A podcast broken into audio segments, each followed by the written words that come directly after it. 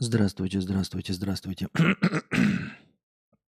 Здравствуйте, дорогие товарищи, здравствуйте, дорогие зрители. С вами вновь ежедневный подкаст Константина К. И я его ведущий Константинка. Итак, пойдем по донатам. Предводитель индейцев 50 рублей с покрытием комиссии. Спасибо.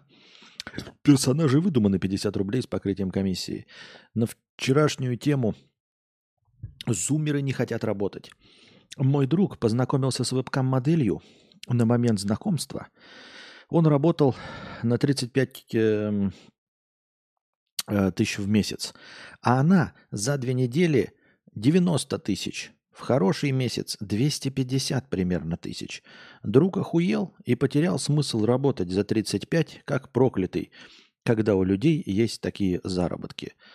Слушай, дорогой друг, и э, обращаясь к твоему другу, скажу, э, это какая-то несправедливая система, да, ну то есть э, вполне себе справедливая и понятная мысль, но непонятно, почему он пришел к этой мысли э, исключительно в момент, когда увидел, как работает вебкам-модель. А что, другие профессии его не смущали никогда? А другие работники, которые, по его же мнению, по моему мнению, по мнению у кого угодно, работают гораздо меньше, чем ты. Они его не смущали, они никогда его не демотивировали вообще не работать. Почему его демотивировала именно вебкам-модель? Между прочим, вебкам-модель 250 тысяч в месяц, наверное, мне кажется почему-то, что это не так уж и много. А, можно было больше. Ну, то есть это не самая успешная вебкам-модель, это, скажем так, прямо скажем, середнячок, потому что а, есть же всякие OnlyFans дивы, Twitch дивы, и прочие дивы, которые получают гораздо большие деньги за ту же самую деятельность. Почему твоего друга не смущает, например, там Леонардо Ди Каприо или э, Джонни Депп, которые, конечно же, вкалывают, но все равно не настолько продолжительное время, там от силы месяц, э, полтора в съемках одного фильма, а получают какие-то миллионы. Почему его смутила именно встреча с реальным человеком, который зарабатывает 250 тысяч в месяц, теребля писюн?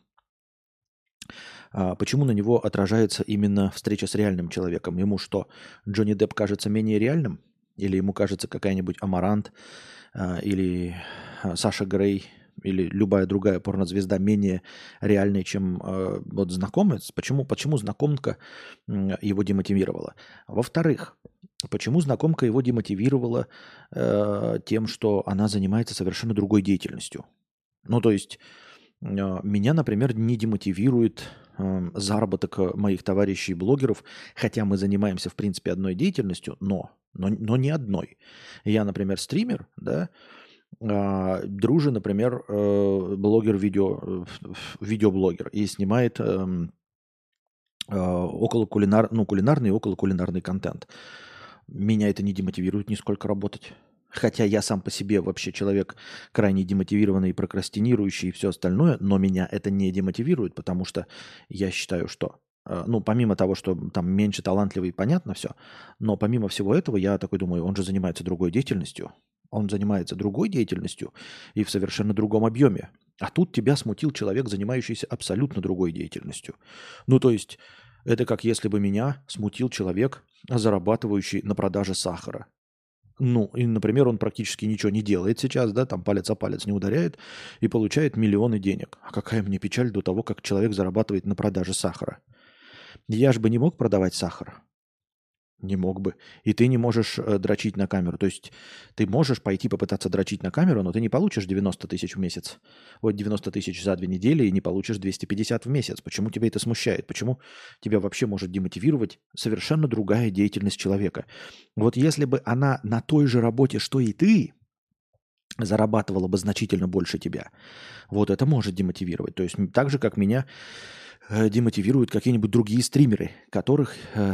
Которых я считаю в стримерской деятельности ничуть не лучше меня. Вот если бы она работала на той же работе, что и твой друг, и вдруг бы получала он 35, а она 90 за две недели или 250 в месяц, тогда бы мы сказали, вот несправедливо, почему я должен, почему я работаю и получаю так меньше, а она настолько больше. А тут другая деятельность абсолютно. Твой же человек не дрочит на камеру. Почему его смутило, что кто-то на другой деятельности, ну, блядь, а кто-то за жемчугом ныряет и еще больше получает, а, блядь, гольф-игроки еще больше получают, пинатели мячиком больше получают. Какая печаль. А если бы ты встретил какого-нибудь успешного футболиста, например, ой, не ты, а твой друг точнее, его бы это демотивировало? То есть мне из твоего рассказа кажется, что демотивирующим является только и исключительно тот факт, что он повстречал вживую такого человека. Именно вживую.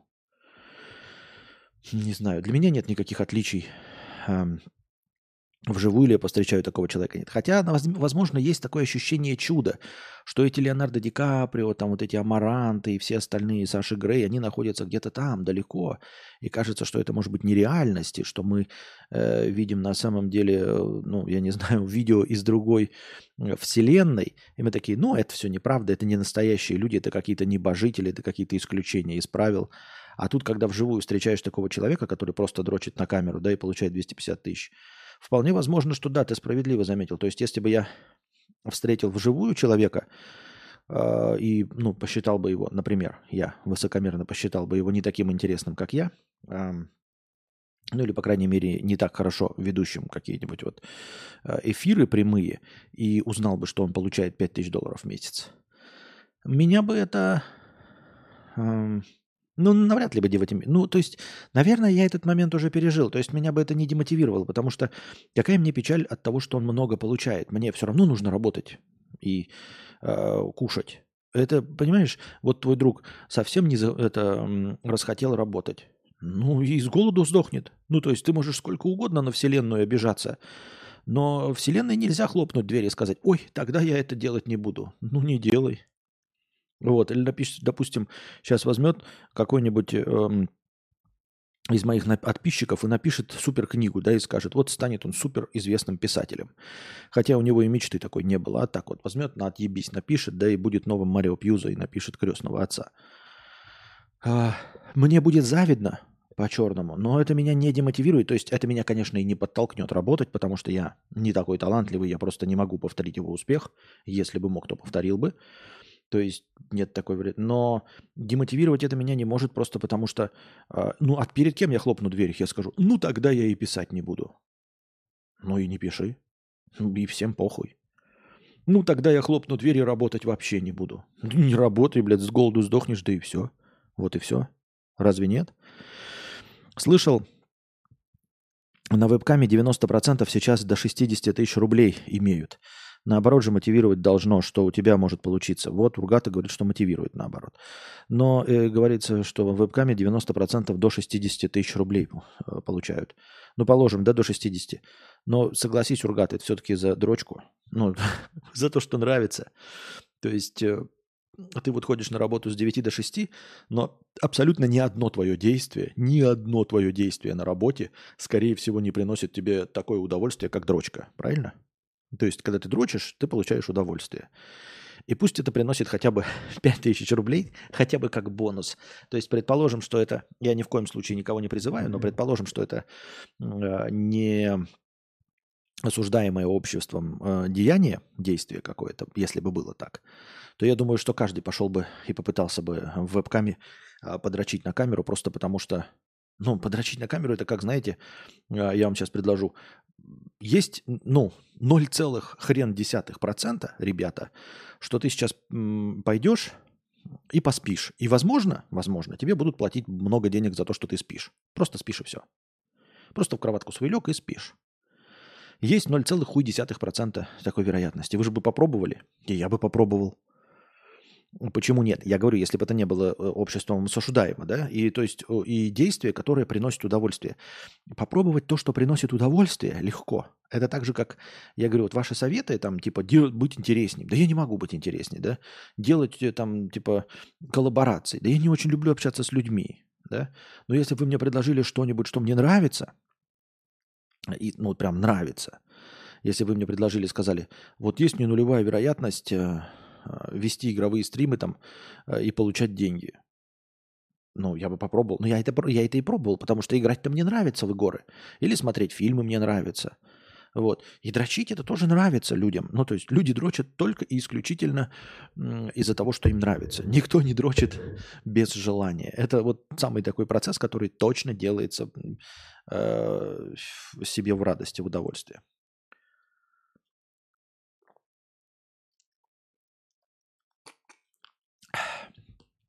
Корж пишет, в вебкаме ты не работаешь, а ищешь спонсоров.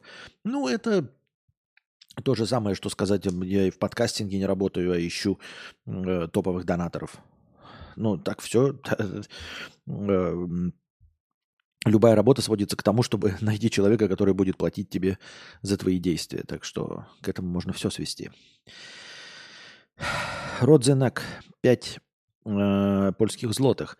Полезная информация. Аналогом баребуха в польском языке является слово родзинек, типа изюмчик э, в переводе. Понятно? Спасибо за ликбез. Сегодня мы узнали больше, ребята. Аналогом слова баребух в польском языке является слово родзинек. Будем знать.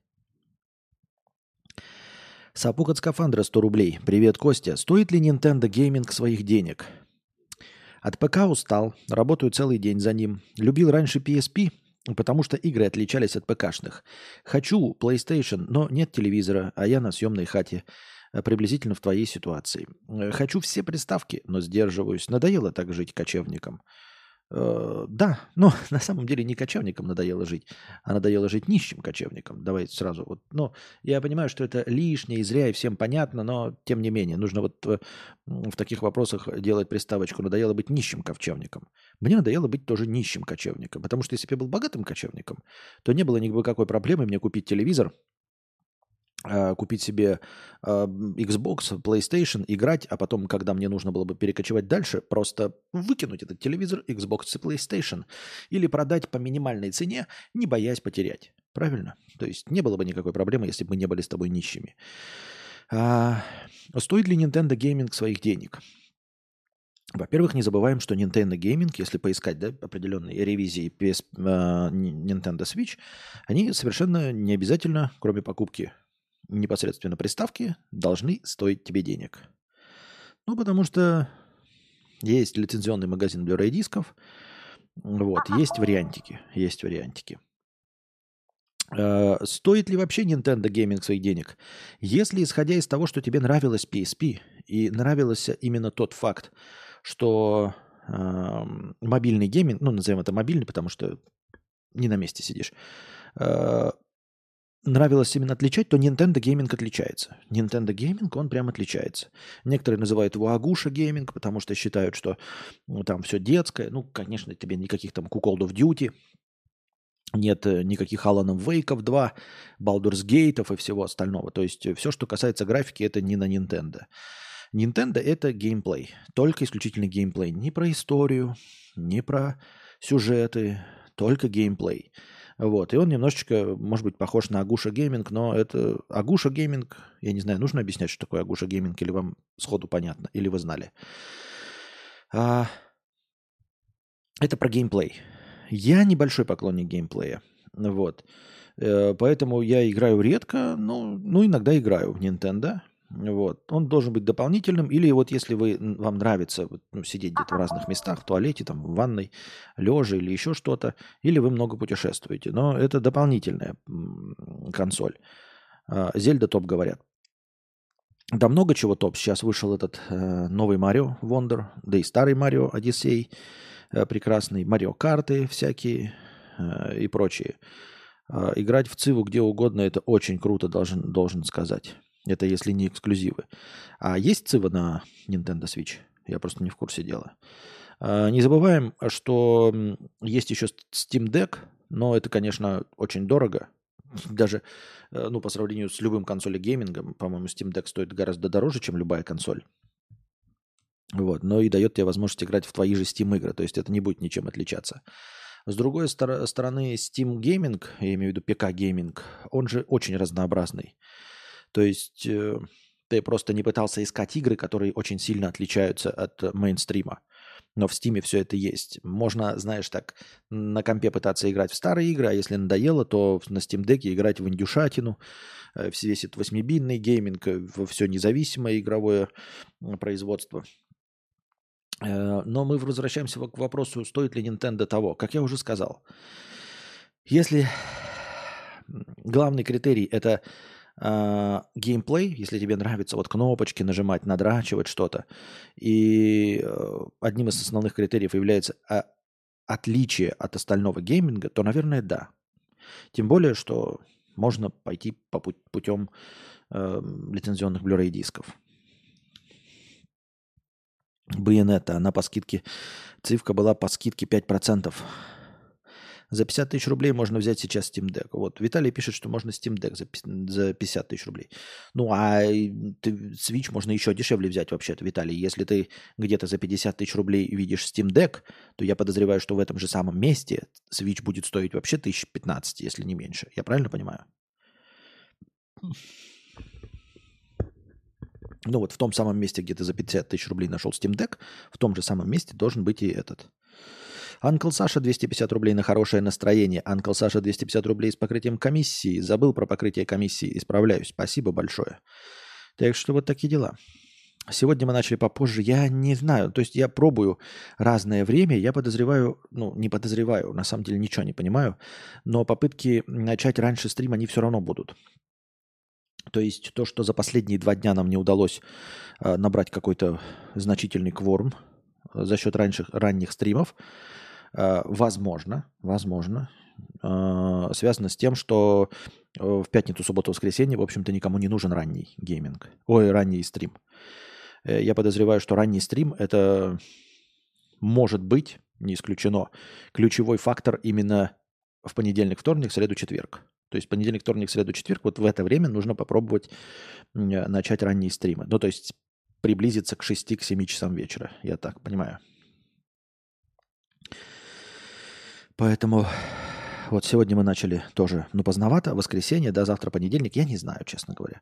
Но кворума опять не особо. Ну, ладно. Костя, э, расскажи, как э, в Сербии с законным нахождением в стране? Только визаран раз в месяц? Или есть другие варианты? Сам мы думаем про Сербию. Интересно. Очень часто так. Я мало что знаю про законное нахождение в стране. Я нахожусь в стране законно. Э, но я тебе сейчас не могу дать всю информацию.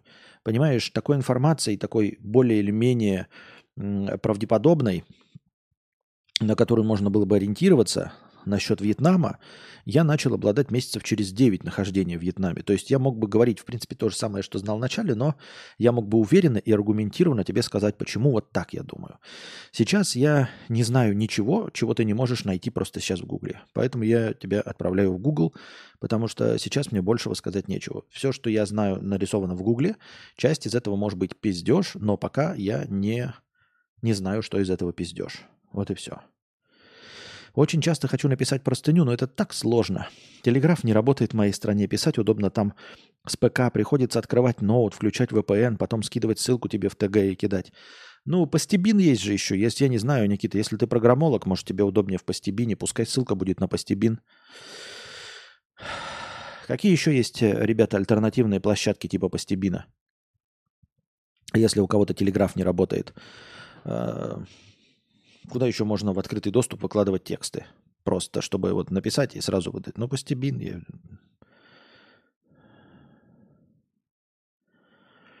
Александр, все, э, буду в Белграде проездом. Сколько дней заложить, чтобы все посмотреть и все покушать? О, это отвратительный вопрос, Александр, потому что эм, все зависит от того, насколько ты живчик. Есть люди, которые едут и вот могут э, ну, сразу, исходу много ходить, а, много перемещаться и поесть в нескольких местах.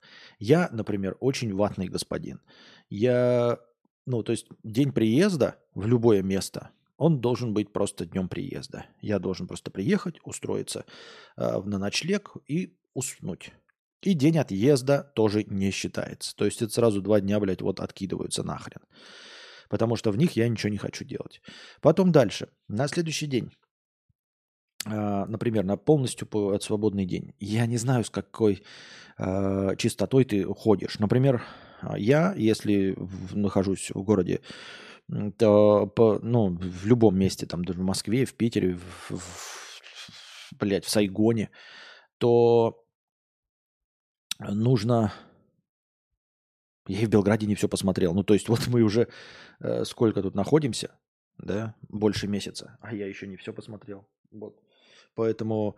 И что значит все посмотрел? Опять же, как я уже сказал, например, э, я хожу, вот, например, э, один день, один музей, условно, да, если мне нужно, один музей и одна харчевня. То есть я два раза в разных кафетериях не ем. Ну, просто в один день я не ем двух, в, в двух кафетериях. То есть мне достаточно, потому что обычно ты идешь в какую-то хрючевальню и жрешь там один раз, наедаешься, и как бы мне и в день-то надо по большей части э, плотно есть один раз. Все остальное мне достаточно перекусов. Э, устраивать себе вот праздник живота я, несмотря на то, что жирный, не умею, не могу и не хочу. Поэтому, поэтому о чем? Если мы говорим, что, например, ты зашел, да, в ресторацию, поел ты, э, ну, чевапчичи, плескавицы, да, это я то, что знаю, и вот остальное. Но они, в общем, э, ты можешь их в один день поесть, но порции большие. Вот. Хотелось бы, конечно, в разных местах. То есть ты зашел в один день в, одно, в одном плескавицу поел, в другом проел чевапчичи. Все остальное мясные блюда так или иначе варианты вот этого всего. Вот. естественно, где-то перед этим рюмашечку раки хлопнул. А дальше, смотря какие места ты хочешь посетить. Опять же, даже если просто прогулка по городу, просто посмотреть, э, ну, одного дня навряд ли будет достаточно. А дальше вот я говорю, мне, блядь, и года не, ну, не хватит, чтобы насмотреться.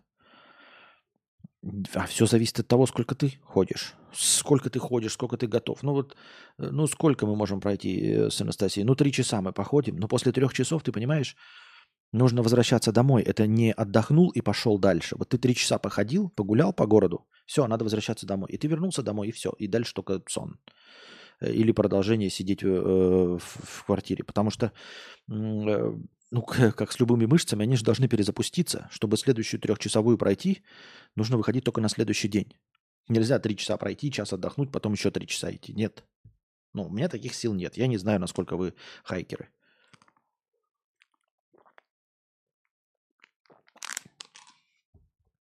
Поэтому, поэтому вот. Константин, смотрел ли фильм «Монах и бес» 2016 года? Если да, то как тебе? Нет, не смотрел. Даже впервые слышу, что это такое. Не знаю. Алекс Бипи 2000 рублей. Потешу свое самолюбие, ворвусь в топ-донаторы. О, Алекс Бипи ворвался в список топ-донаторов, потому что у нас наступила полночь, понедельник по московскому времени, и список топ-донаторов обновился. На первом месте у нас ворвался Алекс Бипи с двумя тысячами, на втором месте дядя Саша с 500 рублями. У вас пока есть возможность попасть в список топ-донаторов всего лишь за минимальный донат и 50 рублей. Чевапчичи по 3 или по 5? Это, кстати, интересный вопрос. Ты, ты думаешь, что ты шутишь, чевапчичи по 3 или по 5? А, во-первых, по 5. Во-вторых, по 5 или по 10, а во-вторых, по 5. Порции, вот тут э, Юра не соврал, порции везде огроменные. Ребята, значит, по умолчанию порции огромные, всегда и везде. Просто огромные порции всегда и везде. Поэтому, если вы видите в меню так называемую уменьшенную порцию, берите уменьшенную порцию. Доверьтесь мне, я жирная мразь. Я за раз могу много съесть. А, ну, естественно, ты пришел в кафе, нужно же там выпить что-нибудь там еще, желудок замять. Поэтому берите всегда мини-порцию.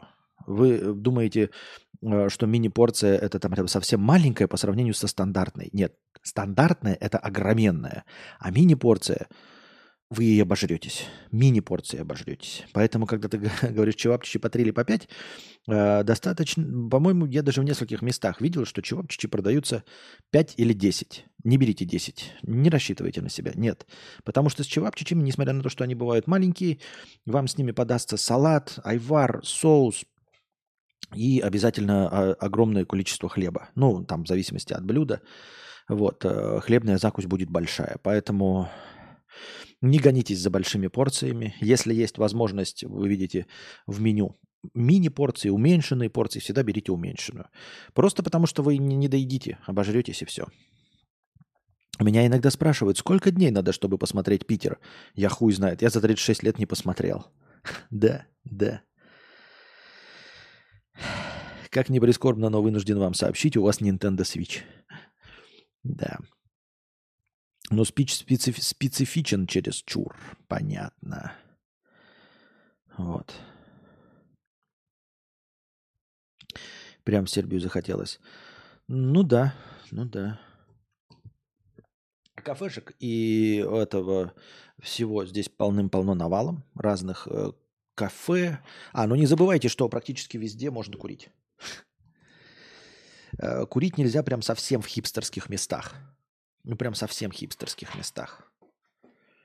Вот, они, конечно, есть, но вот чтобы место было без курения, его надо прям специально искать. Прям надо специально искать место, где не курят. По умолчанию везде можно будет курить. Эм, кафешек и всякого рода э, кофе, мороженого, вот этого всего э, полным-полно везде. Ну, тут традиция такая, как и, наверное, во многих Европах, я просто во многих Европах не был. Люди любят э, покушать, люди любят посидеть, люди любят пообщаться, поговорить э, за стаканчиком кофе. Да, именно я не, не, не смеюсь там ничего, я имею в виду, что нет, это не обязательно за бутылочкой раки там, или за стаканчиком пива. Нет, именно вот за кофе с бутылочками воды сидят, с десертами, э, за столиками так, чтобы прямо люди просто сидели, кушали, вот просто пришел вот один человек, да, покушать. Оно встречается, но не то чтобы часто. В основном люди ходят компаниями просто, чтобы себе посидеть, поговорить, покушать. Вот, поэтому эм, за столами сидят по нескольку человек. Вот этого дрочева, которого типа сидит с макбуком, она, конечно, есть, но это потому что большой город, да, Белград. Э, потому что он прям современная столица, и, скорее всего, все, кто сидят с вот этими макбуками и все остальное, это современные э, хипстеры. Но они далеко не основная масса э, пользователей кафе и рестораций. Догоняю эфир. Простыню можно в Google Доках написать и доступ по ссылке открыть. Можно в Notion еще с публикацией страницы. Вон оно как оказывается можно.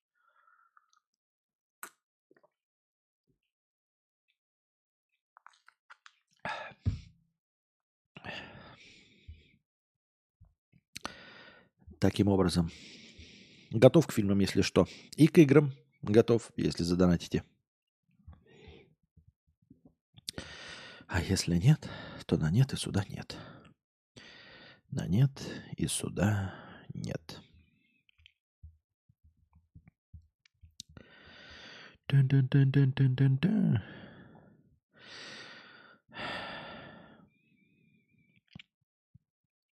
Украинский интернет-мошенник оштрафовал на 142 миллиона суммов, 1 миллион рублей, более 400 узбекистанцев за просмотр порно. Он рассылал всем поддельные адреса порносайтов. При переходе по ним пользователь встречал уведомление о блокировке якобы от Центра по борьбе с киберпреступностью при МВД. Чтобы избежать этого, нужно было заплатить 350 тысяч суммов. Вот какой злой, прям по больному ударяет, а? По больному ударять за то, что порнуху смотришь. Ай-яй-яй, ай-яй-яй. Animal Crossing с подписчиками. А в чем прикол Animal Crossing с подписчиками? Вот кто-нибудь бы на Talos Principle задонатил вторую часть. На Talos Principle. И 10 тысяч. И можно было, помните, как старые добрые времена Talos Principle проходили? У-у-у. «Ты какой-то странный, Билли. Мне сказали, что у меня скитлстрянка, гастрит, понос, аллергия, рак, бесплодие и шоколадка на выходе. А это заразно? Не, не думаю. Врачи потребовали запретить скитлс в России. Медицинское сообщество утверждает, что конфеты вызывают гастрит, аллергию, рак и бесплодие. Медики говорят обращение, готовят обращение в Роспотребнадзор и Роскачество. При этом скитлс уже запрещен в некоторых штатах США из-за тех же претензий. Ну, хорошо. Если доказано учеными, что действительно вызывает рак, что он настолько вреден, то запрещайте, да? Запрещайте, окей. Если вредно. А, половина российских компаний собираются в скором времени повысить своим сотрудникам зарплаты. Это самый высокий показатель за последние три года, выяснил Э, сайт. Не торопятся индексировать оклады 28% компаний. Среди самих работников на повышение или индексацию в 2024 году рассчитывают 49%. Ну вот видите, половина, 49% работников рассчитывают на повышение, и половина российских компаний собираются повысить совпадение полностью. Так это же прекрасно, хорошо. Половина людей хотят повышения, половина компаний готовы повышение дать. Это же прекрасно. Похлопаем в ладоши. Россиян старше 55 лет стали чаще звать на работу. Данные рекрутинговых компаний. В 2023 году представителям этой возрастной категории поступило 3,5 миллиона приглашений на вакансии. В полтора раза больше, чем в прошлом году. К этому привели два фактора. Падение безработицы и демографическая яма. А что за демографическая яма? Откуда демографическая яма? Мне непонятно. При чем тут демографическая яма? Какая связь? В Тюмени... В, Тю... в Тюмени умер 300-килограммовый мужик, который последние пять лет не выходил из дома и почти не вставал на ноги. Вот интересно, да? Пишут, в Тюмени умер 300-килограммовый мужик почти не вставал э, на ноги, который 5 лет. А я читал вот ту же самую новость в другом источнике, и там было написано 270 килограмм, а не 300, и не 5 лет, а 4. Но вот что это такое? Это просто округление, то есть просто какие-то для красного словца вместо 270 и 4 года делают 300 килограмм и 5 лет, просто так, то есть просто пиздеж, просто вот, вот такая журношлюшская деятельность или все? Ни по какой причине. А кто прав? Ну, допустим, тогда те не правы. Ну, кто-то же из них не прав. Кто-то же из них не прав. А Леонид был одним из самых толстых людей в мире. Первый скачок веса произошел после армии. С 69 килограмм мужик резко стал весить 107. О, похоже на кого-то. Как рассказывал несчастный, каждые 7-8 лет масса тела сильно прибавлялась. В итоге Леониду пришлось уйти с работы до пенсии в 55 лет. На фоне ожирения у мужчины обострились проблемы с сердцем. Леонид сел на диету, а на следующий день скончался. Это явно все из-за диеты, пишут комментарии. из-за диеты. Он там, по-моему, сел на суповую диету. И вот опять. Вот смотрите. На следующий день, да? Давайте-ка я сейчас найду ту новость, которую я читал. Мне просто вот прям, прям интересно, блядь. Просто, блядь, прям интересно.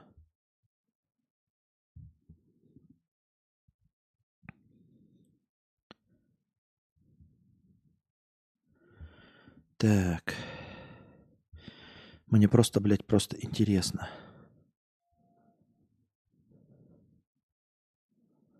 Где же я это читал, а?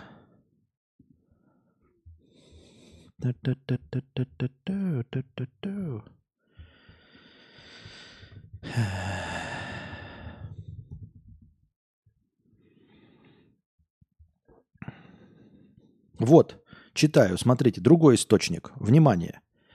В Тюмени умер один из самых толстых людей в мире. Леонид весил 280 килограмм. Мужчина умер через несколько дней после того, как решился попробовать скинуть лишние килограммы и перешел на суповую диету. Последние пять лет своей жизни, а ну пять лет, провел в четырех стенах. Ладно, пять лет совпадает. Ну вот другой источник, то есть там написано, что он сел на диету и на следующий день умер и весил 300 килограмм. А здесь написано, Леонид весил 280 килограмм и умер через несколько дней после того, как решился попробовать скинуть лишние килограммы и перешел на суповую диету. Ну что это за херня? Объясните мне. В чем прикол? Почему в одном написано так, в другом так? И прямо здесь и сейчас это не какая-то старая новость, которую мы должны эм, можем не заметить разницу. Это же прямо здесь и сейчас. В чем прикол? Можете мне пояснить, как эта журношлючая деятельность работает? Это как в мюзикле «Величайший шоумен». Там тоже преувеличивали габариты, чтобы зрители охотнее шли на шоу. Так и пишется история. Нет, нет, нет, ты что ж, история это наука, нет. Ну, я уже пересмотрел свои тупорылые взгляды, я же, блядь, кто я такой вахлак? Ведь миллионы людей занимаются историей, зарабатывают на этом деньги, считают себя учеными. Разве я, я могу что-то в этом понимать? Нет, нет, нет. История, история, все правильно. История – это наука. Российских учителей будут отправлять работать в Таджикистан. Педагогов в стране начнут готовить к тому, чтобы они поехали обучать таджикистанцев, заявил министр просвещения. По его словам, сейчас в Таджикистане маловато российских школ. Понятно. Сочувствуем очень таджикистанцам, ну, в связи, естественно, с тем, что у них мало российских школ, а не потому, что к ним поедут. Ну и учителей поздравляем с новыми возможностями, да? А, я подозреваю, что учителя рады новым возможностям поехать в Таджикистан. А, вот, э, учить таджикистанцев быть учителями, или что там они учат.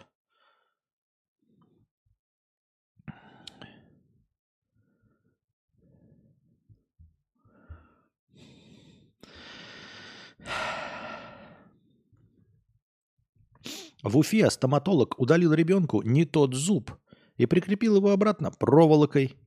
Уфимский врач перепутал зубы и вместо молочного удалил девочке коренной, а потом натянул его проволокой на четыре других, в том числе больной. Девочка испытывает сильную головную боль, стресс, не может есть, сообщают местные СМИ. Минздрав Башкирии уже начал проверку. Мать ребенка планирует обратиться за помощью в Следственный комитет.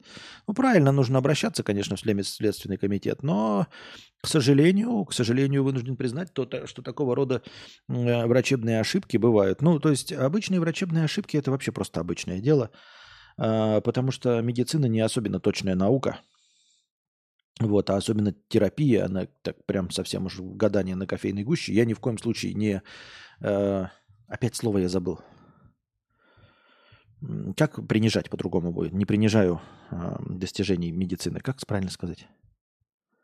Ну, сейчас напишите, мне надо запомнить мне это слово, но мне все время необходимо, и я его все время забываю. Э, я имею в виду, что ну, настоящие врачи, они это как бы так с этим соглашаются, потому что, ну, все-таки тело человека все еще потемки, все еще потемки для науки.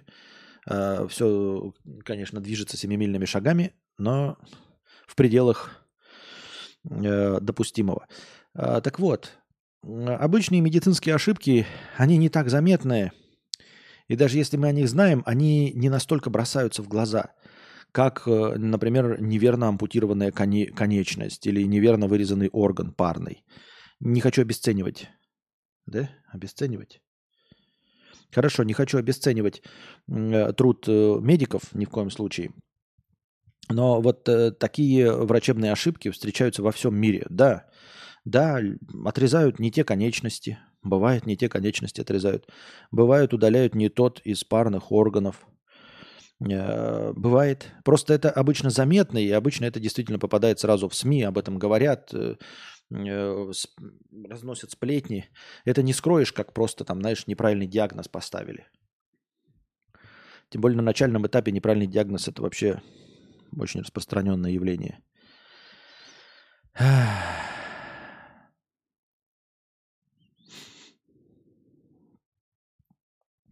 Один ебет в жопу другого, а там еще двое в очереди стоят. В Липецке на заводе НЛМК узбеки устроили гомосексуальную групповую оргию. Как сообщает очевидец, об этом узнали земляки и избили их во дворе предприятия. Понятно. Ну, что я могу сказать? Понятно. Понятно. Так. 15 взрывающих мозг историй из книги «Атомные привычки». Ну-ка, может быть, это интересно. Может быть, это интересно. А, книгу Джеймса Клира «Атомные привычки» третий год обсуждают англоязычные айтишники. А, решили разобраться, что в ней такого. Самым клевым в книге оказались истории из жизни – Фишки этих историй уже безо всяких теорий на 150 страниц можно брать и применять на себе. Ниже 15 полезных историй из книги «Атомные привычки». Контекст книги. По сути, «Атомные привычки» — это сборник публикаций Клира на тему привычек из его блога, но в красивой обложке на русском. Слово «habit» — привычка, видимо, Википедия определяет как рутинное ежедневное поведение, как правило, происходящее подсознательно — как правило, это примерно в 43 случаях, как говорят исследования, на которые Вики ссылается. В русском языке слово «привычка» чаще всего используется в негативном контексте. Неудивительно, что когда э, что-то происходит само, редко это бывает что-то хорошее. Но в контексте книги «Атомная привычка» — это любое маленькое регулярное автоматическое действие. Так, вся книга построена вокруг четырех законов поведения, которые автор формулирует так. Четыре закона изменения поведения представляют собой простой набор правил, который можно использовать, чтобы сформировать лучшие привычки. Эти законы звучат следующим образом. Первое. Придайте очевидности. Второе. Добавьте привлекательности. Третье. Упростите. Четвертое. Привнесите удовольствие. Так. Истории. Ну, давайте прочитаем, что за истории про привычки. Профессиональный спорт. Первое. Велосипедный спорт. Это, видимо, разделы. Профессиональный спорт. Первая история – велосипедный спорт. Как сделать из сборной, которая уже 100 лет везде проигрывает, сборную, которая за 10 лет выиграла 178 медалей с помощью мелких улучшений окружающей среды? Ой, а насколько тут большая? Ух ты, ёб твою мать. Ну давайте, ребята, прочитаем одну историю, потому что они тут огромные. Видимо, блядь, статья не, еби, ебанистически, почти книга. Мы можем, конечно, ей весь стрим посвятить, но я не знаю, насколько они интересные. После первой истории пишите «продолжаем читать» или «ну его нахуй». Хорошо? Слушайте историю и пишите типа «продолжаем читать следующую историю» или «ну его нахуй». Так, умолять. Наверное, обесценивать я имел в виду, но пускай умолять тоже неплохой синоним. У меня есть эта книга, еще не читал, пишет Сергей. Вот, сейчас мы тебе наспойлим. Судьба Британской Федерации велоспорта изменилась за один день в 2003 году. Организация, которая управляла всеми профессион... всем профессиональным велоспортом в Великобритании, наняла Дэйва Брейлсфорда на должность главного тренера. На тот момент профессиональный велосипедный спорт в Великобритании уже около 100 лет демонстрировал посредственные результаты. После 1908 года британские велосипедисты выиграли на, Олимпи... на Олимпийских играх всего одну золотую медаль, а на крупнейшей велосипедной гонке Тур де Франс показали результат еще хуже. За 110 лет ни один британский велосипедист не выиграл это соревнование. На самом деле результаты британских велосипедистов настолько разочаровывали, что один из крупнейших производителей велосипедов в Европе отказался продавать свою продукцию британской команде, так как опасался падения продаж. Другие профессиональные велосипедисты могли посчитать, что неудачи британской сборной связаны с качеством велосипедов. Перед Брейлсфордом стояла задача вывести британский велосипедный спорт на новый уровень. Его основным отличием от предыдущих тренеров была непоколебимая приверженность стратегии, которую он называл извлечением максимального результата. Эта стратегия базировалась на философии поиска возможностей минимальных улучшений во всем, что ты делаешь. Брейлсфорд говорил, весь принцип родился из следующей идеи. Если вы упали и все ваши переживания по этому поводу помогут улучшить качество езды на велосипеде хотя бы на 1%, то, сложив воедино эффект от всех падений, вы добьетесь весьма существенных улучшений. Брейлсфорд и его команда начали с небольших изменений, которые должны были помочь сборной приблизиться к стату профессиональной команды. Они изменили дизайн седла велосипедов, чтобы сделать его более удобным, и начали втирать в шины спирты, чтобы улучшить сцепление с дорогой. Они попросили велосипедистов надевать куртки с электрическим подогревом, чтобы обеспечить идеальную температуру мышц во время движения, и использовали биологические сенсоры для того, чтобы отслеживать, каким образом каждый спортсмен реагирует на ту или иную нагрузку, Команда исследовала различные ткани в аэродинамической трубе и пришла к выводу, что костюмы для гонок под открытым небом имеет смысл заменить костюмами для занятий на закрытых велотреках, поскольку они легче и имеют более обтекаемую форму. Но они не остановились на этом. Брейлфорд и его команда продолжали поиски вариантов улучшений хотя бы на 1% во всех сферах которые раньше оставлялись, оставались без внимания или казались не очень перспективными с точки зрения усовершенствований. Они тестировали разные типы массажных гелей, чтобы проверить, какой из них более восстанавливает, быстрее восстанавливает мышцы. Они наняли врача, который научил каждого спортсмена правильно мыть руки, чтобы избежать респираторных вирусных заболеваний. Они выбрали оптимальный тип матраса и подушки для каждого спортсмена, чтобы обеспечить полноценный отдых ночью. Они даже покрасили изнутри белой краской грузовик, принадлежавший команде. Это позволило выявлять самые небольшие частицы частицы грязи, которые в обычной ситуации оставались бы незамеченными, но могли отрицательно сказаться на работе идеально настроенного механизма велосипеда. Когда это и сотни других незначительных улучшений были внедрены в жизнь, результаты не заставили себя ждать. Всего через пять лет после назначения Брейлсфорда британская сборная лидировала в шоссейных и трековых гонках в Олимпийских играх 2008 года в Пекине, где спортсмены, ко всеобщему удивлению, завоевали 60% золотых медалей. Четыре года спустя на Олимпийских играх в Лондоне британцы выступили еще лучше, поставив 9 олимпийских и 7 мировых рекордов. В том же году Брэдли Виггинс стал первым британским велосипедистом, который одержал победу в Тур де Франс. Через год его товарищ по команде Крис Фрум также выиграл эту гонку, а затем закрепил свой успех серией побед в 2015, 2016, 2017 годах. Благодаря ему команда одержала 5 побед в Тур де Франс в течение 6 лет. В течение 10 э, лет, с 2007 по 2017, британские велосипедисты одержали 178 побед в мировых первенствах, завоевали 66 золотых медалей на Олимпийских и Паралимпийских играх и 5 раз стали, становились победителями Тур де Франс. Этот успех является самым значительным в истории велосипедного спорта. Как вам скорость моего чтения? Да? Увеличил в полтора раза? Могли бы просто научиться кататься. Тренер красавчик. Хорошо, когда тебе дают власть и возможность продвигать такие изменения, и когда люди готовы их принимать. Вот Сан Сыч Сыч написал, сейчас я к этому дойду. Во-первых, звучит интересно, да? Звучит интересно, что э, вводя какие-то э, изменения, касаю, к, к, которые влияют, кажется, всего на 1% улучшений, но если вводить их массово и все, то там 1%, там 1%, там 1%, там 1%, там 1%, там 1%. С миру по ниточке ты ввел 37 нововведений, которые каждый из них сам по себе ни на что не влияют, но все вместе дают плюс 37% прироста. Звучит правдеподобно, звучит клево. Но, как мы все с вами не, за, не забываем э, книжку «Фрикономика» и «Фрикономика 2», а также не забываем с вами про недостоверность и недостаток информации, вполне возможно, что мы видим, как вот называется термин, сейчас вы мне скажете, э, Константин К. это Константин Канделаки. Э, как называется, вот есть тоже такой эффект, когда какая-то вот ошибка тоже в восприятии. Когда ты э, представляешь себе зависимость между двумя какими-то вещами, а на самом деле влиял совершенно другой фактор – Понимаете, как бы вам сказать? Ну вот вы такие, э, предположим, да, говорите, что вот люди вышли все с зонтиками, потому что вчера показали, значит, э, на модном показе, э, что зонтики это теперь модно, и модно всем ходить с зонтиками. И вы увидели, как на следующий же день после этого показа модного, который протрубил во вс- по всем телеканалам, люди вышли с зонтиками.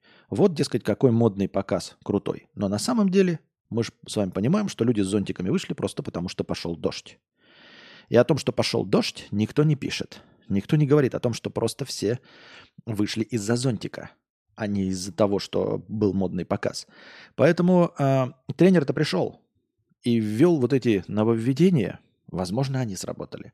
А возможно, как главный тренер, он их подсадил на какой-то допинг, который пока не раскрылся. Хотелось бы вам напомнить, а, про кого? Я забыл. Про Армстронга, да, по-моему, как раз-таки велосипедиста, которого лишили абсолютно всех его побед и медалей за то, что через сколько уже, 10-15 лет после его велосипедной карьеры, раскрылось, что он пользовался допингом. И все его стародавние олимпиадные медали и все его достижения были полностью обнулены и отменены. Было такое? Это с кем было? Или, или с Фелпсом это было? Я просто не помню. То ли Майкл Фелпс, пловец, все обнулил, то ли э, велосипедист Армстронг. Я забыл, как его зовут, но фамилия Армстронг. Кого-то из них, все, все их достижения в истории спорта были обнулены. Проверьте, пожалуйста, в Гугле. Э, хотя занимались они этим многолетно, много лет и многократно. Таким образом, э, не исключено, что через каких-нибудь 10-15 лет э, вскроется вдруг новый вид ну, стероидов или чего там, каких-то разгонятельных химий веществ, и все поймут, что они ими пользовались, и просто это отменят. И получится, что все его однопроцентные нововведения были хуйней и прикрытием. Ложная корреляция или скрытая переменная. Ну, будем надеяться, Александр, что ты прав, что кто-то из вас прав. Армстронг, 7 титулов в труху. Все-таки Армстронг. И значит, это все-таки велосипедный спорт. Тоже, то есть в том самом спорте, в велосипедном спорте э, были отменены достижения. 7 титулов э, отменены у человека, который 20 с лишним лет катался на велосипеде. То есть э, это, конечно, интересная статья, но не исключено, что она ошибочная. А есть как бы прямая связь. Пришел новый тренер, есть рост. Ушел новый тренер, рост закончился. Вроде бы с присутствием этого тренера. Мы смотрим, что делал этот тренер. Официально он вводил вот эти улучшения по одному проценту. Официально. А неофициально он принес с собой допинги.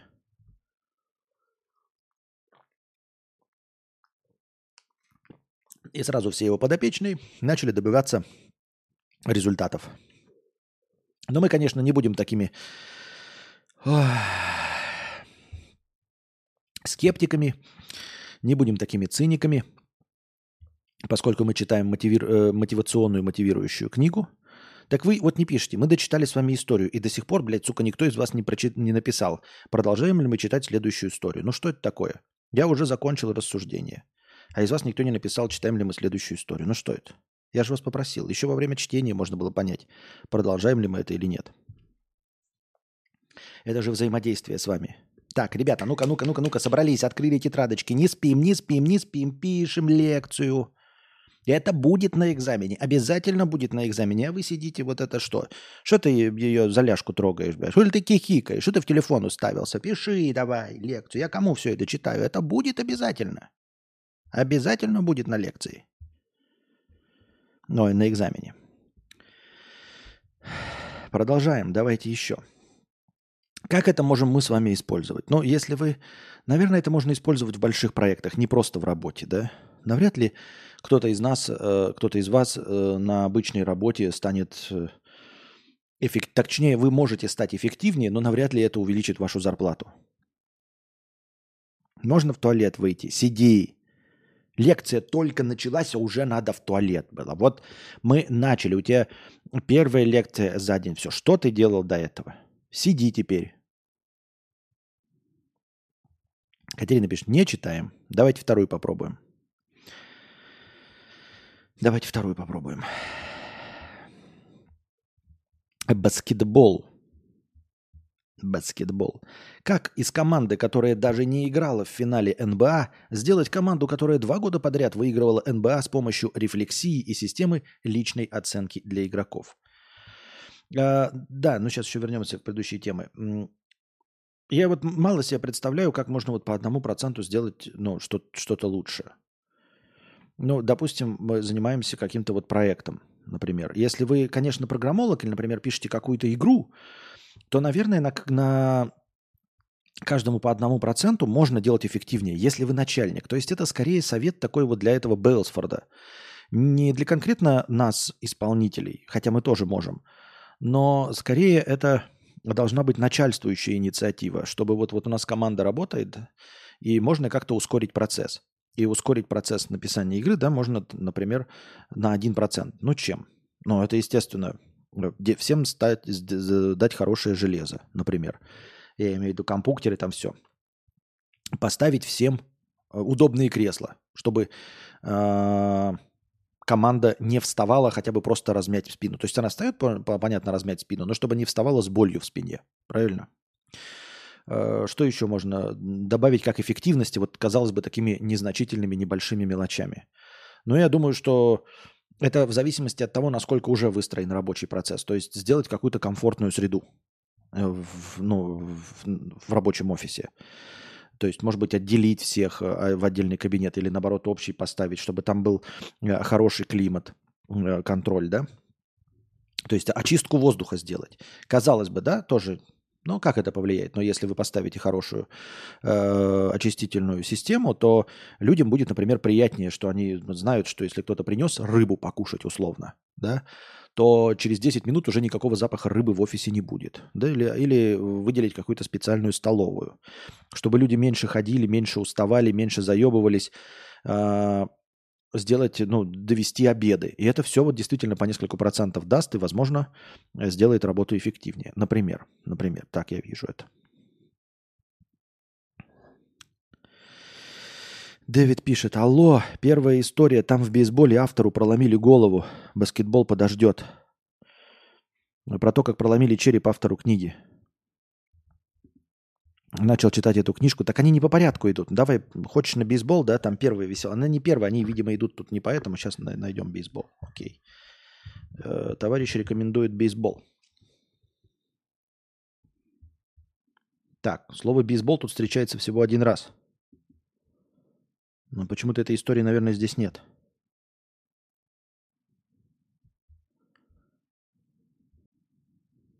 Слушай, тут нет этой истории. Слово, со словом бейсбол тут всего одна история, и то... Нет, не про проломленную голову здесь нет ничего такого, извини. Поэтому идем дальше. идем дальше. Они, ну, как бы тут не по порядку, тут как есть, вот они, так я и читаю. Пока про бейсбол ничего нет. Я поискал по статье слово бейсбол. Нет ничего. Просто упоминание слова бейсбол есть. Она в самом начале. Я тебе говорю, не просто. Ну, я же не знаю книгу, я тебе статью читаю по этой книге. Это ж не я ее написал. Почему ко мне претензии-то? Я книгу-то не читаю. Я нажал поиск в статье, тут нету истории про бейсбол. Возможно, авторы книги, ой, авторы статьи решили заигнорить эту историю. У нас на работе однажды поставили ионизатор воздуха, и это сильно сказалось на самочувствии сотрудников. С ним просто круто прямо себя чувствуешь, повышается производительность. Вот, видите как? Я четвертый день сижу, оферту себе пишу. Хотя я не юрист, а дизайнер. У меня мозг уже не воспринимает ничего умного, но хоть бы голос приятный. Э, почему ты сама себе оферту пишешь? Что это такое? Я вообще не понимаю. Я всю неделю на компе играл. Ой-ой, то есть э, работал из дома всю неделю. Давайте еще почитаем. Давайте. Так, история баскетбольного тренера. В 1986 году в Лос-Анджелес Лейкерс собралась очень сильная команда баскетболистов, какой не было никогда. Тем не менее, в памяти, как таковая, она не осталась. Сезон 1985-1986 годов команда начала с рекордно выигрышной серии 29 побед на 5 поражений. Эксперты говорили, что мы, возможно, лучшая команда в истории баскетбола, сказал тренер Пэт Райли по окончании сезона. Ко всеобщему удивлению, в плей-офф они дошли только до финала конференции, где проиграли Рокетс. Лучшая команда в истории баскетбола даже не играла в финале НБА. После такого удара Райли пришлось постоянно выслушивать, как талантливы его игроки и как много надежд возлагалось на команду. Он не хотел видеть редких вспышек великолепной игры на общем фоне ухудшающихся результатов. Он хотел, чтобы Лейкерс играла с максимальной отдачей вечер за вечером. Летом 1986 года он разработал план, точнее систему, которую назвал программой наилучших карьерных показателей. Когда игроки переходят в Лейкерс, объясняет Райли, мы отслеживаем их баскетбольную статистику вплоть до старших классов школы. Я называю это «разобрать по косточкам». Мы ищем точные критерии того, что игрок умеет делать, Затем встраиваем его в план игры команды, предполагаю, что он будет играть не ниже своих средних показателей и постепенно улучшать их. Определив средний уровень результативности баскетболиста, Райли добавил ключевой этап. Он просил каждого игрока улучшать результаты минимум на 1% за сезон. Если игроку это удавалось, результат становился наилучшим карьерным показателем. Аналогично команде британских велосипедистов, которую мы обсуждали в первой главе, Лейкерс добавилось э, максимальных, добивалась максимальных достижений, становясь лучше каждый день. Райли подчеркивал, что наилучший карьерный показатель не сводился к очкам или статистике, но отражал приложение всех усилий – духовных, умственных и физических. Игрокам засчитывалось также, когда они позволяли противнику столкнуться с ними, зная, что фол получит именно он – Бросались за свободными мячами, бросались подбирать мяч, даже если непонятно, удастся ли им это, помогали товарищу по, по команде, которого пас чужой игрок, и совершали другие невоспетые героические поступки. Не очень понял вот эту телегу. Игрокам засчитывалось так же, когда они позволяли противнику столкнуться с ними, зная, что фол получит именно он. Кто он? Игрок или противник? Бросались за свободными мячами, брос, бросались подбирать мяч. В качестве примера возьмем Мэджика Джонсона, звезду команды в то время. Скажем, у него 11 очков, 8 подборов, 12 результативных передач, 2 отбора и 5 потерь за игру. Также Мэджик получил балл за невоспетый героический поступок. Нырок за свободным мячом, плюс один.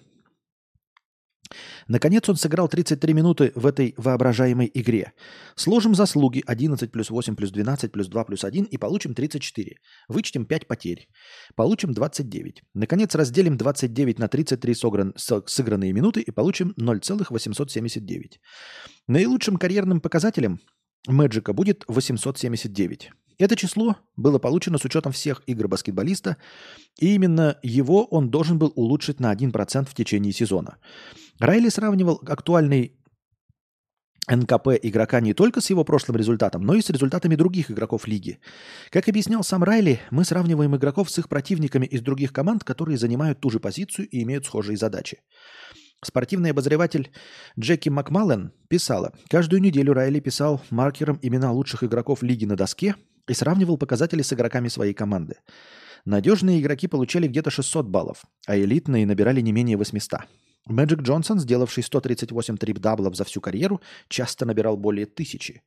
Лейкерс также фиксировал ежегодный прогресс, сравнивая НКП. Райли говорил, мы сравнили ноябрь 86 года с ноябрем 1985 и показали игрокам, стали ли они лучше или хуже по сравнению с предыдущим сезоном. Затем показывали им результативность на декабре 86 года в сравнении с ноябрем. На следующий год Пэт Райли привел команду к очередному титулу, и Лейкерс стала самой первой командой за 20 лет, выигравшей конференцию два года подряд. После этого он сказал, постоянно прикладывать усилия – самая важная вещь для любого дела. Чтобы быть успешным, нужно научиться делать все правильно, а затем каждый раз действовать так же. Чем отличается мальчик от мужчины? Любимая позиция у мальчика миссионерская, а мужчины рефлексивная. Существует опасность потратить все время на рефлексию и дейлики вместо написания кода. Будьте осторожны. Это какая-то непонятная приставка. Слушайте, я что-то не очень... Ну, то есть я понял саму систему. Но как у, у, у них хорошо, потому что у них есть статистика. Они с этим работают. Они знают, как улучшить на 1%. А как э, вот вам улучшиться на 1%? Как вот каждому из нас улучшиться на 1%? Я не очень это понимаю. Вот давайте возьмем э, серьезно, просто сходу, со скоку. Корж, напиши, пожалуйста, вот кем ты работаешь, если не впадло, э, если не сильно большой секрет. Ну или приблизительно напиши, кем работаешь. Ну или просто обмани, напиши какую-нибудь профессию, просто сходу. Напиши прямо сейчас. Корж, я просто вижу, кого в чате вижу, того и говорю. Сама пишу, потому что надо, чтобы она была, чтобы оплату на сайте разрешили установить. А на юриста денег нет. Да, хочешь сделать хорошо, сделай сам. Мне обошлась в две с половиной тысячи рублей, то же самое сначала писал. Юрист все переписал в итоге. Суть также оферта... А, оферта, я почему-то офер прочитал. Для приема предоплаты за услуги дизайна на сайте. Оферта, я почему-то офер начитал. Я за станком стою. Хорошо, вот, за станком стоишь. Как ты можешь повысить э, свои показатели на 1%? Просто это очень интересная система да, постоянного улучшения. Я сразу думаю о себе, но чтобы это не было опять разговорами о моем успехе, чтобы... Ну, давайте не будем в это углубляться, это уже моя проблема. Ну и когда-нибудь мы будем специально эти стримы устраивать. Э, но сейчас не обо мне, а вот о приложении э, этого совета, этой истории в реальную жизнь. Вот ты работаешь за станком. У них дохуя показателей статистики. И вот он, видите, где-то может немножко, ну, профукивать мяч, но больше забивать. И видеть, как у него там с каждым сезоном увеличивается на процент. А как увидеть, что ты стал лучше работать на процент? Могу стоять за двумя станками. Это въеб. Понимаешь, тут говорится мелкими шажками постоянное улучшение. Просто вот сейчас ты встанешь за второй станок, и у тебя будет прирост. Плюс 100%, например. Да? Отличный вариант. А дальше что? На следующий сезон тебе нужно увеличить на 1% все равно. У тебя нет карт-бланша, тебе все равно нужно увеличивать. Ты за третий станок уже встать не сможешь. Ни хрена. И вы скажете, ну вот, допустим, он делает сколько-то деталей. А что, если он за день делает 10 деталей? А что, что если он за месяц делает 10 деталей? Как ему повыситься на 1%, ну, ну условный 1% или хоть что-нибудь дать прирост в месяц? Тут, если ты делаешь 10 деталей условно в месяц, то ты не можешь ты можешь только большой скачок сделать в 10%, ну то есть на въебе. А просто дать прирост на 1% ты тоже можешь, но у тебя нет этих показателей. У тебя нет такого количества критерий, у тебя нет такого количества аналитики, как у баскетбольного тренера. Там сколько подборов, все считаются, есть специальные работники, они все считают. Сколько раз он, блядь, сколько шагов сделал, сколько минут проиграл, сколько подборов, сколько э, Кинул мячик, сколько попал, это все, конечно, очень интересно. А нам, обычным, это как применять? Вот стоит корж за станком, делает 10 деталей в месяц. Как ему на месяц прока... на, на процент прокачаться за 3 месяца? Скорость станка не увеличишь особо. Если брак не делаешь, то никак. Вот и я про то. Что? Ну, типа, ну, условно можешь работать на процент больше. То есть, э, вот если работаешь 8 часов, да, ну, будешь на, одну, на, на 1% э, работать больше. Я не знаю, на 20 минут. Да? Я просто не хочу считать. Могу форму постирать еще иногда. Э, форму постирать это не то. Надо же увеличить твои именно показатели на 1%. То есть как тебе постоянно каждые три месяца расти на 1%? Я не очень представляю себе это. Как обычному человеку это использовать? Или вот, например, человек эм, дизайнер, и вот он делает 10 сайтов, э, ну, условно, там 10 баннеров в месяц. Он бы, может, и хотел побольше делать, но заказов-то больше нет. Заказов-то больше нет, 10 заказов в месяц есть. И вот он, я, блядь, замотивирован, я хоть усрусь, ну усрись, блядь, заказов нет. Как ты будешь увеличивать на 1%?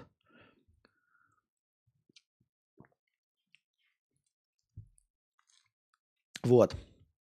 WebMM Collection пишет, у руководителей завода могут быть эти данные, либо можно ввести систему их подсчета. Руководитель может купить новую, э, новый станок более быстрый, устранять все, что замедляет процесс.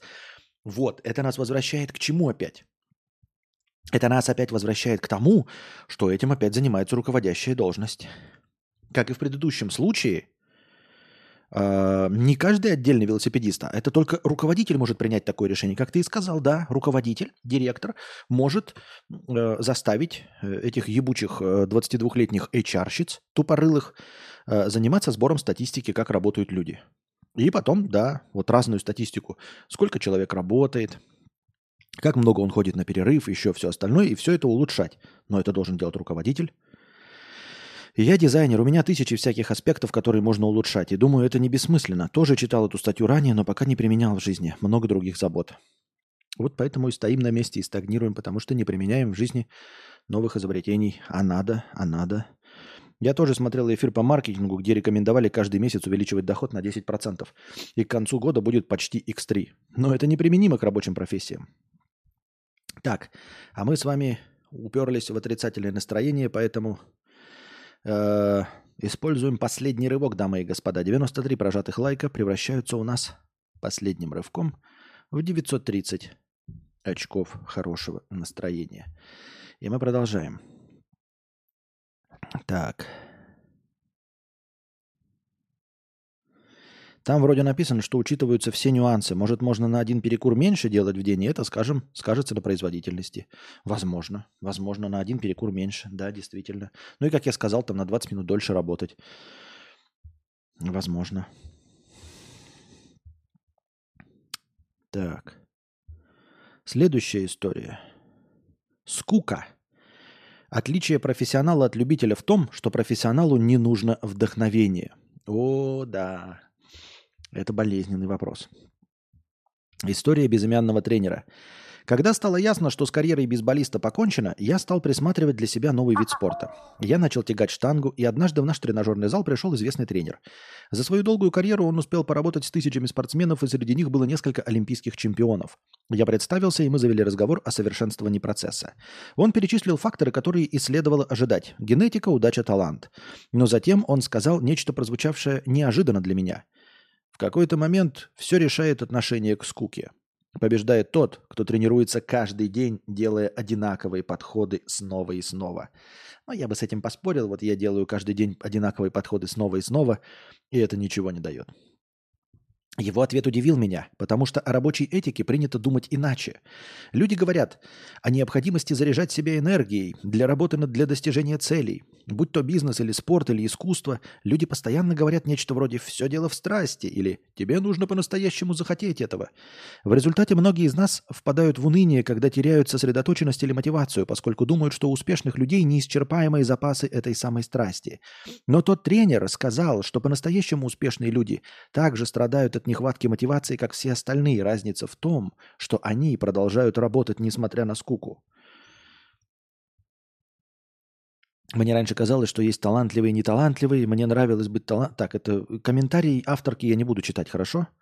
Потому что мне кажется, что они лишние. Авторки статьи. Ну, как я сказал, мне кажется это странноватым, потому что Несмотря на скуку, я вот говорю, я сам себя хвалю, что я как профессионал каждый день выхожу. Ну, надо же понимать, да, что у нас идет девятый сезон, девятый год исключительно стримов. И это уже 200 какой-то там стрим за этот год. Ну, серьезно, понятно же дело, что я на подкожном жире э, это все тащу. Э, мне это нравится, безусловно, но вдохновение каждый стрим я не испытываю, очевиднейшим образом. И тем не менее результатов это никаких не дает. То есть вот я профессионал, согласно мнению этого тренера. Я, несмотря на скуку, несмотря ни на что, я все равно начинаю стримить. Я не стал писателем, мы все опускаем. Ну вот это. Ну и э, более того, я, давайте не будем опять про меня, извините, да? Давайте просто говорить про любую рабочую профессию. Вот вы работаете. Я ж не думаю, что если вы работаете этим более трех лет, что вы прям горите глазами каждый день. Но работаете вы каждый день. То есть вы выходите, несмотря ни на что, и работаете каждый день. Делает ли вас это профессионалом? Безусловно, делает профессионалом, по мнению, эм, э, по мнению этого тренера. Делает вас профессионалом. А толку-то от этого профессионализма? Ну вот толку какой?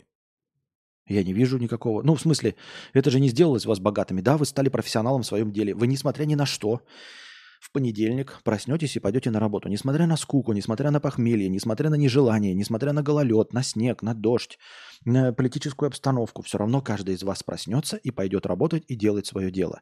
Это делает вас профессионалами. Только тот факт, что вы профессионалы, что вообще меняет-то в жизни? Гарольд Скул Хип-Хоп. Рад, что повестка зашла. Подвяжи книгописаний. Чего? Подвижек книгописаний? Кстати, ребята, я не знаю, есть ли тут этот э, зритель или нет. А, помните, нам давным-давно, ну не давным-давно, недели две назад заказывал э, чувак посмотреть фотографии. Мы смотрели, там были «Жигули» и «Гуси». Э, и еще несколько разных фотографий. Автобус на белом фоне, вот это все. Э, человек писал. Я зашел на ДТФ и увидел статью, как чувак пишет о том, как он работал проводником поезда. И смотрю, там в статье вот эта фотография из того, что нам кинули сюда. И я подумал, может быть, человек спиздил эту фотографию у нашего автора, ну, который сюда нам кидал это, а, каким-то образом. Ну, просто увидел где-то его фотографию, подспиздил, и я хотел ему об этом сообщить. Ну, то есть хотел об этом в стриме сообщить. Но я вчера забыл об этом сообщить, просто позабыл. А вечером прочитал другой пост, где чувак пишет на том же самом ДТФ о том, как делать фотографии. И выкладывает уже вот эти все самые фотографии. То есть я к тому, что на ДТФ пишет чувак, который к нам сюда приходил и делился своими фотографиями. Я надеюсь, что это он, что никто ничего не крал, ничего. Вот. В общем, а, один из авторов на ДТФ писал нам пост про свои фотографии. И вот, вот если вы смотрите на ДТФ и видели две статьи про э, как его про проводника поезда и про то, как делать фотографии, это вот один из, ну, как минимум, единоразовый зритель нашего стрима. Алексей, 100 рублей с покрытием комиссии. Если не ошибаюсь, у тебя был Logitech G29. Расскажи, пожалуйста, про опыт использования. Нужна ли вынесенная коробка передач? А еще вопрос к тебе и к чатику. Руль планирую юзать в зале на стойке перед ТВ. 55 дюймов 4К. Какой стул купить, чтобы было комфортно? Не особо дорогой, бюджет 10 тысяч. Но если стойка есть, то, естественно, стул нужен не на колесиках. Ну, потому что это неожиданно на херня, но потому что все компьютерные стулья на колесиках, все компьютерные кресла, они на колесиках. А тебе не нужны на колесиках, тебе нужно, чтобы оно не ездило. Понимаешь? В идеале, конечно, к стойке любой нужно при- приобрести, блядь, бэушную э, эту автомобильную седулку. Я видел такое. Ну, прям реально просто где-нибудь на развале э, бэушную автомобильную седулку. У тебя будет тогда такая же посадка, ты просто настроишь вот этот, э, как там, кокпит. Ой, не кокпит, блядь. Ну, в общем, эту торпеду, всю вот эту стойку с рулем. И будешь играть. Руль был Logitech G29. Если есть возможность и есть деньги, покупай уже новые, которые с мотором сразу. Как в фильме э, Гран Туризма купил. Вот в начале там фильма Гран Туризма показывают, какой он руль купил. Когда а, руль вставляется отдельно, вот это продается отдельно дура, мотор. И отдельно к нему руль. Вот ты вставляешь этот руль прямо в мотор. Э, потому что Logitech G29, у него мотор, несмотря на кажущуюся, что одну моно, моно, монолитную конструкцию, на самом деле он там жгутиком передается или еще чем-то. Все равно, как начальный этап, это блестящий, руль прекрасный. А, я бы с удовольствием сейчас продолжал на нем играть. Э, кайфово. Нужна ли вынесенная коробка передач? Я забыл, как она называется. Ну, шифтер, да? Она тоже отдельно продается. Слушай, тут как хочешь. Если хочешь э, играть с шифтером, то, ну вот прям хочешь с шифтером, то ставишь. А для того, чтобы получить э, вот симуляторный эффект и играть как бы по-честному, нет, это не нужно. Потому что сейчас современные машины, все вот эти гоночные, ты хочешь получить симуляторный эффект, нет у них нихуя вот этой H коробки передач. Нет. Это если ты хочешь вот именно поиграть в H коробку передач, то есть в мануальную, именно в нее играть хочешь. То есть вот, вот ты хочешь ездить на, в Dirt Rally на старом мини-купере, у которого мануальная коробка передач, тогда да. Потому что, ну, то есть это вот именно хочу в мануальные, не хочу в симуляторы, не хочу в гонки, не хочу прочувствовать, нет, а именно хочу мануальную коробку передач. Потому что в реальности такой коробкой передач не пользуются уже многие годы, и нахуй они никому не нужны, ни в гонках, нигде. В гоночках они все ездят вот с этими э, лепестками, которые на руле есть по умолчанию. Поэтому шифтеры продается отдельно. Я тоже сначала думал, как это они сделали отдельно, потому что с G27 он шел вместе, потому что между G27 и G29 прошло 7 лет, и они полностью устарели и нахуй никому не нужны. Я собрал себе кокпит, я все-таки правильно использовал слово, кокпит с ковшом и ДД-базой КПП педальчи. Это капец как дорого. 500к вложил. Нихуя себе. Ну, за 500к мне, конечно, не надо. Ну, нет, опять-таки, если 500к, то, наверное, есть деньги и большую хату снять или приобрести. Только этот тренер тренирует своих подопечных к соревнованиям. У них компас не сбивается. Всегда есть цель и мотивация. Для рутины нужно больше усилий к применению э, таких плюс 1%. Учитывая тенденции донатов с фото, можно ввести новый формат донатов на просмотр фото за условные 200 рублей. Не, не, ну, не то чтобы вводить хотите, да, мы посмотрим. Я думаю, это не совсем применимо к творческим профессиям, как у тебя. Например, когда ты занимаешься музыкой, с одной стороны, совершенствуешь свои навыки каждый день, но это дает, не дает гарантий ничего. Понятно. Планирую большую часть времени в F1 играть. Там, по идее, лепестки. Конечно, тогда нахуй не надо. Не-не-не. Если тебе вообще нравится F1, вот мне, например, F1 не нравится. Мне нравятся все раллийные гонки. То есть я предпочитаю раллийные. Вот просто ралли мне очень нравится. Да, вот это по грязи, по говну. А, и мне вот этот шифтер нравится, что я могу условно с четвертой передачи переключиться на вторую. Понял? Там с пятой на первую. То есть полностью оттормаживаюсь и переключаюсь на первую. И мне это что-то дает, мне это интересно. А, понятно, что лепестки это всегда, да, ты тык-тык-тык, да, если тебе нужно с пятой переключиться на вторую, тебе надо тык-тык-тык нажать. А, и все. Ралли 2.0 классно. А я ралли первый про проходил. Вот. И мне это нравится. И мне нравится и на старых тачках гонять. И в Dirt Rally 2.0 я помню, как я вошел после первой. Они изрядно отличаются по физике. Я во второй части вообще большую часть времени ездил на второй скорости. Просто на второй скорости. Ну, понятно, педаль в пол. Естественно, если бы это была настоящая машина, я бы ее убивал. Но поскольку это игровая машина, то там можно ездить, блядь, на 8 тысячах оборотов, да? На второй скорости. Ну вот, то есть первая, вторая ездишь, третья очень редко включаешь, когда ты по говну с выключенным светом, с разбитыми фарами все едешь. Но это особенное удовольствие. Ну и еще и шифтер опять-таки можно брать для Евротрак симулятора. Но опять, Евротрак симулятор на самом деле у всех этих э, тягачей, у них 12 скоростей. 12, блядь, скоростей. А у тебя коробка передач будет на 6 максимум. То есть тебе надо будет два раза, два круга проходить. Ну, оно, то есть, не так будет, как в настоящем. То есть не будет такого симуляционного эффекта, как в настоящем э, тягаче. Так и зачем тогда этот дрочь нужен? Я бы себе взял, но я не то чтобы рекомендую. Особенно, если тебе нравится Формула-1, тогда, ну, там, конечно, аутентичнее лепестки. Вообще, тогда даже не смотри на это. Нахуй оно надо тебе. Другое дело, что опять-таки G29, там трехпедальная система. Ты одной педалью вообще пользоваться не будешь, получается.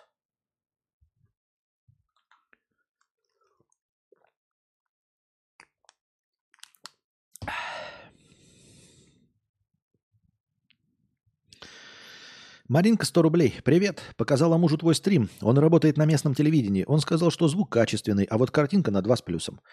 Ну, я понимаю, не спорю. А я над этим и не работаю, потому что у меня не телевидение. Ну, я имею в виду, что я для качественной картинки уже не работаю. Если бы я пошел на телевидение, я бы, может быть, и попрился. И все. Мы, то есть качество картинки, оно особенно, и как бы и качество звука, это тоже не особенно важно.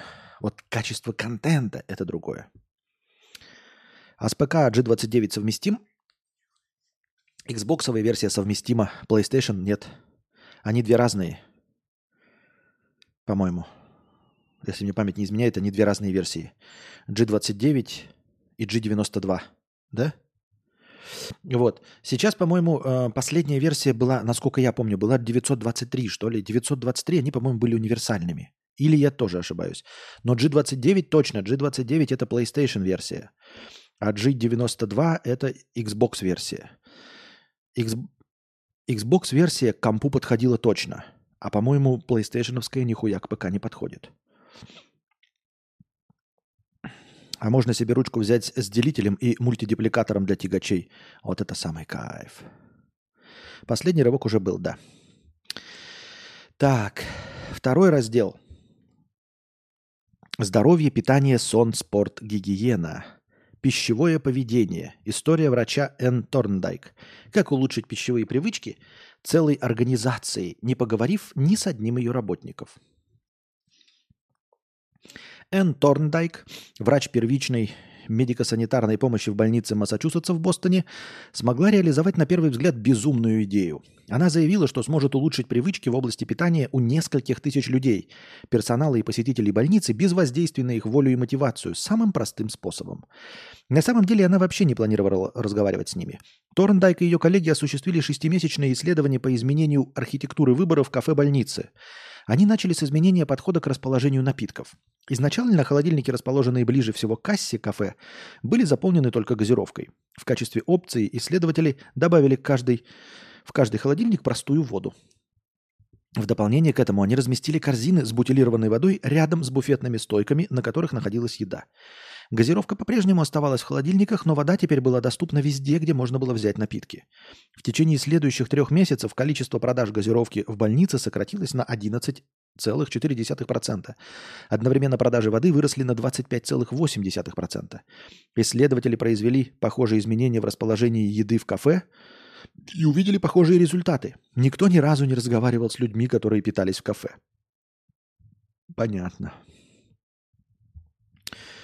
Ну, звучит неудивительно, звучит логично. Единственное, что мне кажется, все-таки у людей должно быть до этого представление о том, что э, вода полезнее. То есть, если мы условно где-нибудь в Индии, да, где я ничего не говорю не это э, про Индию, но, но говорю.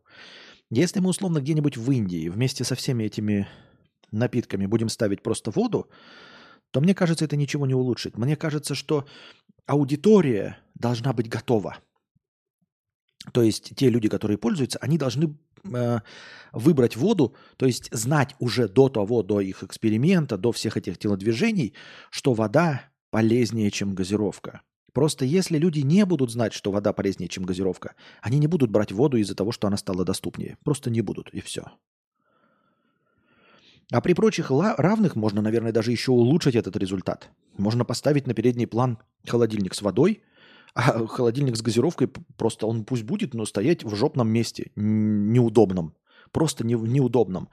И люди, помня еще, что а, вода и полезнее, так, ну и не пойду я в другой угол за газировкой. Хоть она и есть, тебе никто ее э, не лишает. Ты можешь пойти и взять, но тебе будет просто лень ходить, и в том числе ты знаешь, что ты будешь полезнее э, питаться с простой водой, ты будешь еще чаще выбирать воду. Нет в этом ничего удивительного. Пишет, мерчендайзер уровня бог. Да-да-да-да-да. Просто какие-то базовые знания по, по мерчендайзу. А давайте э, положим маленькие товары на кассе, чтобы люди их покупали. Давайте уберем, и тогда их будут меньше покупать. А давайте на кассе положим э, вместо шоколадок что-нибудь полезное. И будут полезные покупать. Удивительно, никогда такого не было, и вот опять. Так, регулярные тренировки. Исследование эксперимент, которое выяснило, если назвать в какой зал и во сколько ты идешь, то вероятность добраться до тренировки возрастает. Опа как.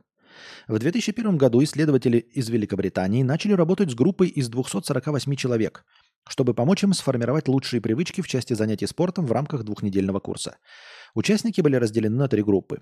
Первая группа была контрольной. Задача участников э, группы заключалась в том, чтобы фиксировать, как часто они занимаются спортом.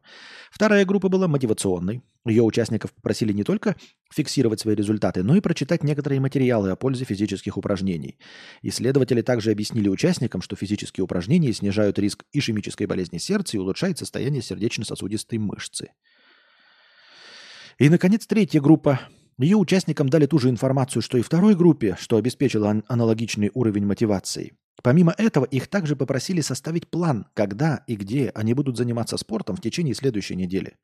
Так, каждый участник группы должен был закончить следующее предложение – в течение следующей недели я буду уделять 20 минут активным занятиям спортом в такое-то время, в такой-то день, в таком-то месте.